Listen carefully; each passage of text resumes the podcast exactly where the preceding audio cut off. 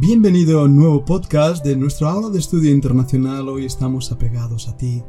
En esta aula estamos profundizando más y más en la vida cristiana, despertando nuestra conciencia y nuestro espíritu a una relación más cercana con Dios y con el Señor Jesucristo en el poder de su Santo Espíritu.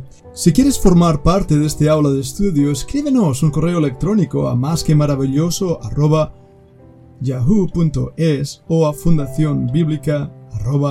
fundacionbiblica.gmail.com. Hemos estado hablando a lo largo de esta semana de la importancia de entender el cambio en nuestro ser. Esa transformación espiritual, la cual hemos ejemplificado a través del cambio en agua a vino que hizo el Señor Jesucristo en las bodas de Canaán. Pero hoy nos acercamos a un versículo bien conocido para hablar de las sendas de justicia. En el Evangelio de Juan capítulo 14 versículo 6 encontramos ese versículo tan bien conocido. Jesús dijo, Yo soy el camino, y la verdad, y la vida. Nadie viene al Padre sino por mí. Ahora, fijémonos bien en esta realidad de lo que significa Cristo para nosotros. Él es el camino, el único camino, la única verdad, el único que puede dar vida. De hecho, Él debería ser nuestra vida, nuestra verdad, nuestro único camino. A diferencia del dicho popular que todos los caminos llevan a Roma, solo hay un camino que lleva al Padre, y ese es Jesucristo. A diferencia de la mentalidad popular donde cada uno tiene su propia verdad y todo es relativo, la Biblia es absoluta en sus conceptos. Cristo es la verdad. Por lo tanto, en esta generación que estamos viviendo, donde todo es líquido, donde todo es inmediato y por tanto pasajero, nos encontramos con un gran absoluto, una gran seguridad. Cristo es la verdad. En esta generación donde los algoritmos rigen aún nuestra propia conciencia, donde el hombre ha perdido su identidad, la familia ha perdido su identidad, y el sin propósito de todo lo que estamos viviendo, donde el hombre, controlado por el miedo, se ve sujeto a una realidad incierta. En contraposición a todo esto, encontramos una verdad. Cristo es la vida. Y para el creyente esto tiene que ser algo que transforme absoluta y plenamente nuestro ser, nuestra conciencia, nuestros objetivos, nuestras prioridades. Tristemente debo decir que no es así. Vivimos en un tiempo de apostasía donde la iglesia ha entrado a una sentencia de muerte, donde Cristo está afuera a la puerta. Los creyentes, en la mayoría, no viven una relación cercana con el Señor Jesucristo. Como Nicodemos se van tristes, pensando qué palabras son estas de nacer de nuevo. Y aún más, si ha nacido de nuevo, debes dejar las cosas y seguir al Maestro. ¿Y qué implica eso? ¿Qué sacrificio debo hacer? Seguir al Maestro. Eso sería demasiado para mí. Así que nos vamos tristes porque tenemos demasiadas riquezas para muchos creyentes, el Señor Jesucristo y la vida espiritual es algo relacionado con el domingo por la mañana y ya está. Déjame tranquilo el resto de semana. Ni leo la Biblia, ni tengo comunión, ni oración, ni una relación espiritual profunda. En ese aspecto no entendemos lo que significa el camino.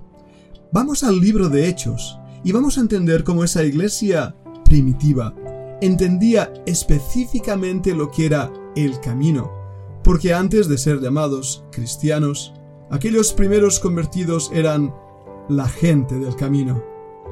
El primer versículo que nos llama la atención en el libro de Hechos capítulo 2 versículo 28 dice así, Me hiciste conocer los caminos de la vida, me llenarás de gozo con tu presencia. Estas palabras escritas por David apuntaban a la obra redentora del Señor Jesucristo, quien es el camino, la verdad y la vida.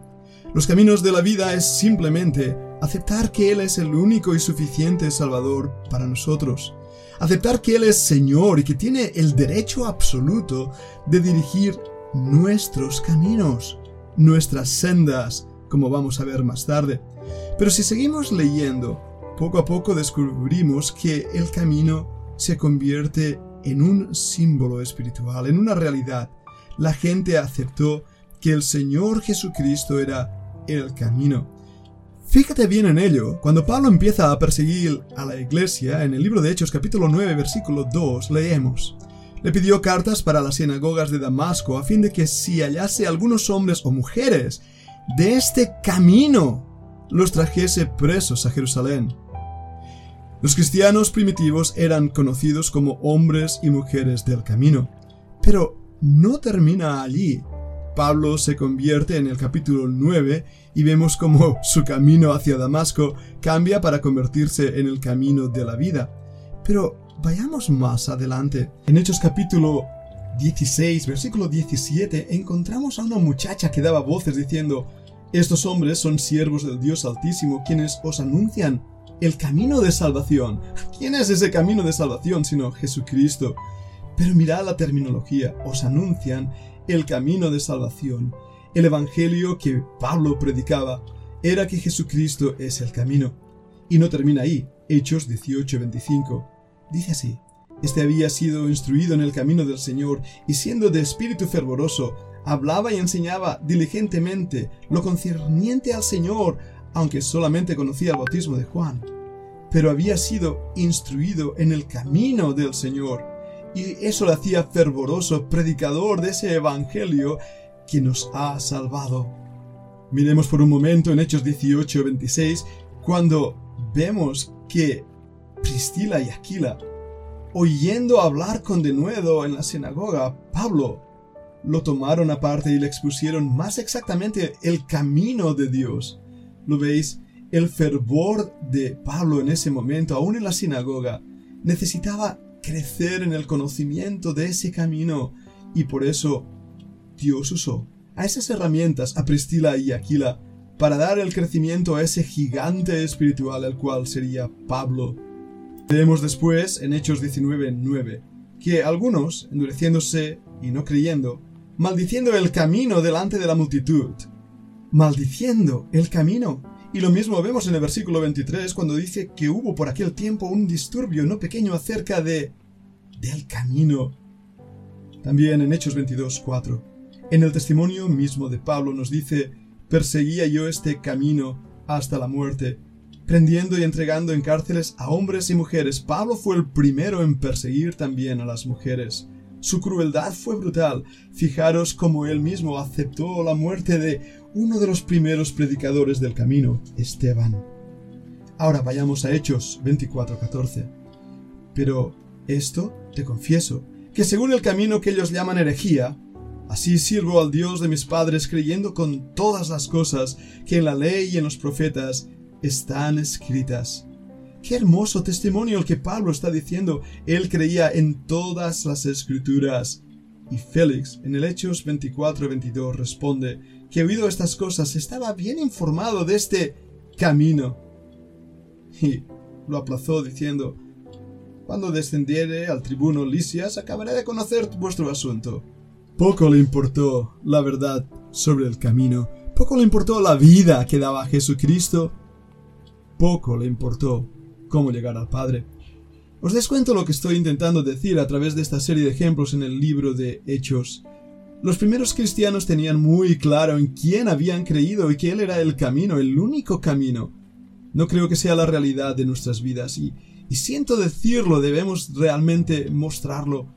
Hemos perdido el camino, nos hemos atascado en los senderos de esta vida.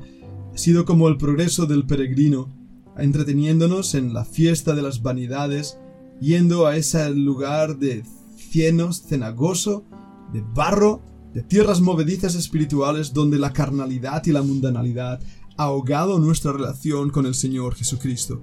Y lo triste es que cuando escuchamos a alguien llamándonos a la santidad, a la verdad de nuestras vidas espirituales, en vez de clamar a Dios quebrantados y buscando de nuevo el camino, buscamos otras sendas que nos satisfagan, aunque éstas sean religiosas.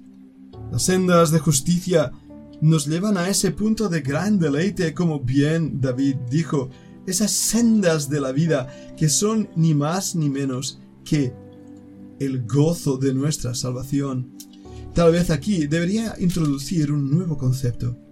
El camino, el Señor Jesucristo, nos hace andar por sus sendas de justicia. Pero ¿qué quiere decir esto? ¿Qué son esas sendas? ¿A qué se refieren? ¿Cómo podemos andar en ellas? Escuchemos el siguiente podcast. Sigamos aprendiendo.